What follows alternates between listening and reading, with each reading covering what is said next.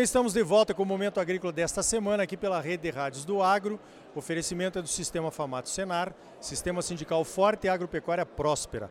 Olha só, no Encontro Nacional do Agro, aqui em Brasília, nós tivemos uma brilhante palestra do ex-ministro da Previdência, Roberto Brandt, que é um assessor da nossa CNA, a nossa Confederação de Agricultura e Pecuária do Brasil, e ele falou sobre o sistema político brasileiro, que realmente tem problemas sérios quando a gente avalia a, situação como está agora. Doutor Roberto, o senhor poderia contar para os nossos ouvintes que problemas são esses? Bom dia. É, bom dia, um prazer muito, muito grande falar com vocês. Eu estava chamando a atenção para um, um fato que passa despercebido da maioria das pessoas. Nós aqui temos o orgulho de dizer que a nossa eleição é a que tem a apuração mais rápida do mundo. E eu discordo. E vou explicar por quê. Nas eleições americanas, na França, na Inglaterra, na noite da eleição, até mais tarde, às vezes até no dia seguinte, quer dizer, demora mais do que aqui. Mas a gente sabe quem ganhou a eleição. Mas quem ganhou a eleição não é só o presidente quem ganhou, é a maioria parlamentar que vai apoiar ou não apoiar o presidente. Aqui no Brasil nós elegemos o presidente, ficamos sabendo na mesma noite, rapidamente. Mas se ele tem maioria ou não, nós só vamos saber três meses depois, quando o Congresso se instala e começa a dança dos partidos no parlamento. Ou seja, a vontade popular expressa com clareza e sem nenhuma dubiedade pelo povo, quando ele escolhe um candidato a presidente, ele sabe o que um significa, o que o adversário também significa, ele não tem nenhuma dúvida sobre isso, ele vota achando que está é, elegendo uma pessoa que vai governar de fato o país. Mas ele não sabe que esse governante vai ter de dividir o poder com uma massa informe de deputados esparramados por 30 partidos. O Brasil não tem 30 correntes de opinião, tem duas, tem três, no máximo quatro.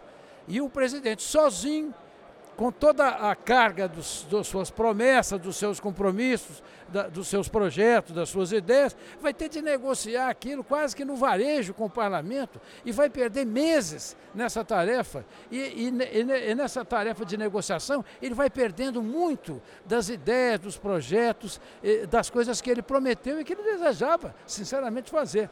Então, isso está produzindo uma, uma, uma paralisia é, do Estado brasileiro é, o presidente fala as coisas e as coisas não se tornam realidade, porque elas morrem no Congresso. Quer dizer, se o Congresso fosse constituído de dois ou três partidos, não haveria isso.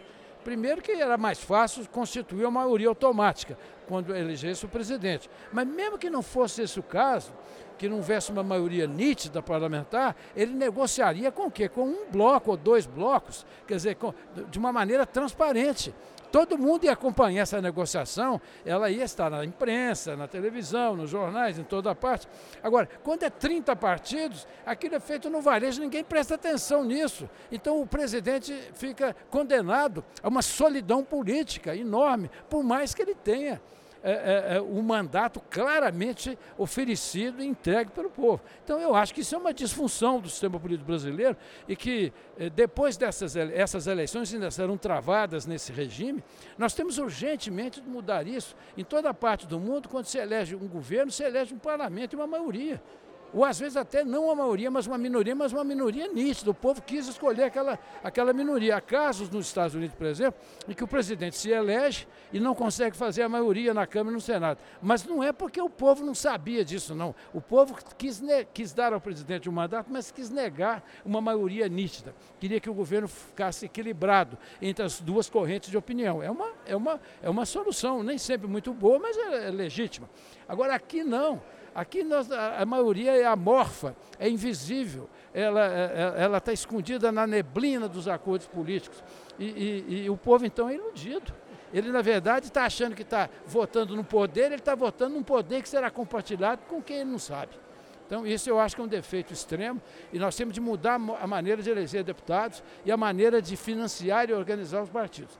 Podem criar mil partidos, não tem importância, mas o Estado não pode financiar 30 partidos. Quer dizer, o partido, para merecer algum tipo de financiamento público, eu não quero excluí-lo completamente, ele tinha de ter uma massa mínima.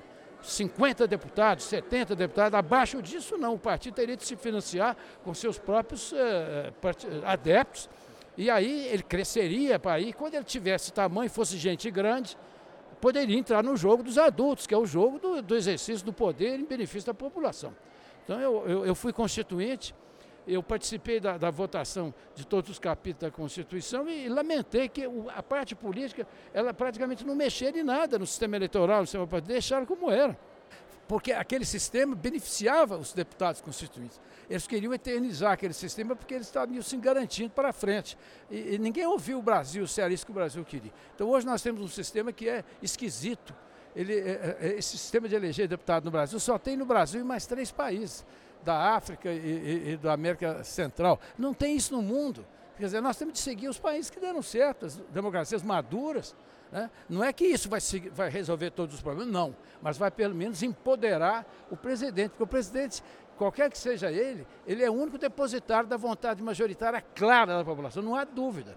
Se ganha A ou se ganha B, isso é uma maioria. A maioria deu a ele aquele mandato. Agora vai, ó, você tem a maioria, mas agora você vai no Congresso negociar os seus instrumentos de poder. Não, eu tenho de dar, eleger e dar simultaneamente o poder dele realizar as promessas e tudo aquilo que, tá, que cerca a escolha do nome dele.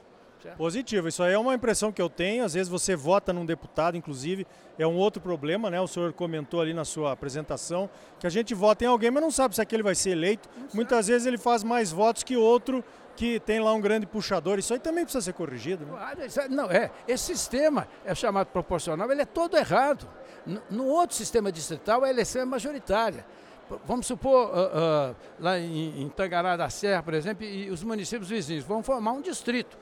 É, é uma, é, é, é a eleição é, é, tocada naquele dia, é uma eleição majoritária. Entram quatro, cinco, seis partidos, às vezes até com segundo turno. Tem países que tem esse, esse requinte vão cinco ou seis candidatos, depois vão os dois finais para o segundo turno. Na França e na Inglaterra é assim. Mas nem precisava ter segundo turno. Mesmo no primeiro turno, a gente vai eleger as pessoas que os eleitores, inclusive, conhecem.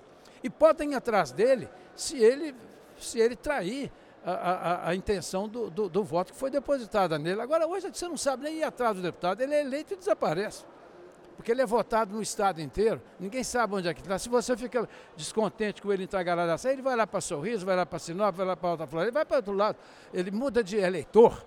Isso não pode. Deputado não pode mudar de eleitor, né? pelo menos durante o mandato dele. Então, essa é, é, é, é fruto das minhas observações do funcionamento do, do, do, do presidencialismo brasileiro. Muito pertinente, por sinal. O senhor acha que, o senhor acredita mesmo que o sistema distrital seria o melhor que esse, pelo menos, e seria implantável no Brasil? É, eu acho que, sem dúvida, melhor que é. Inclusive, ele, ele, todo país civilizado adota esse regime.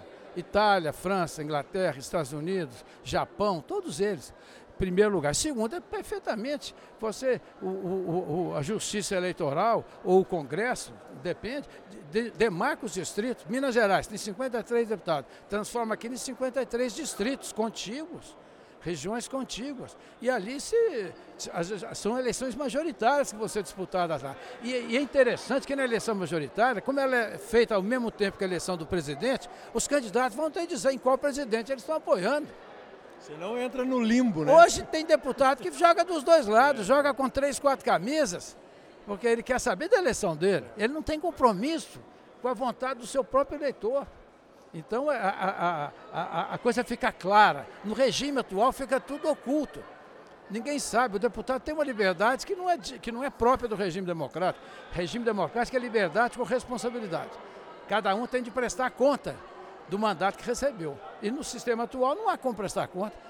Todo regime de liberdade sem prestação de conta gera desordem, anarquia e, e prevalência do interesse individual em detrimento do interesse comum.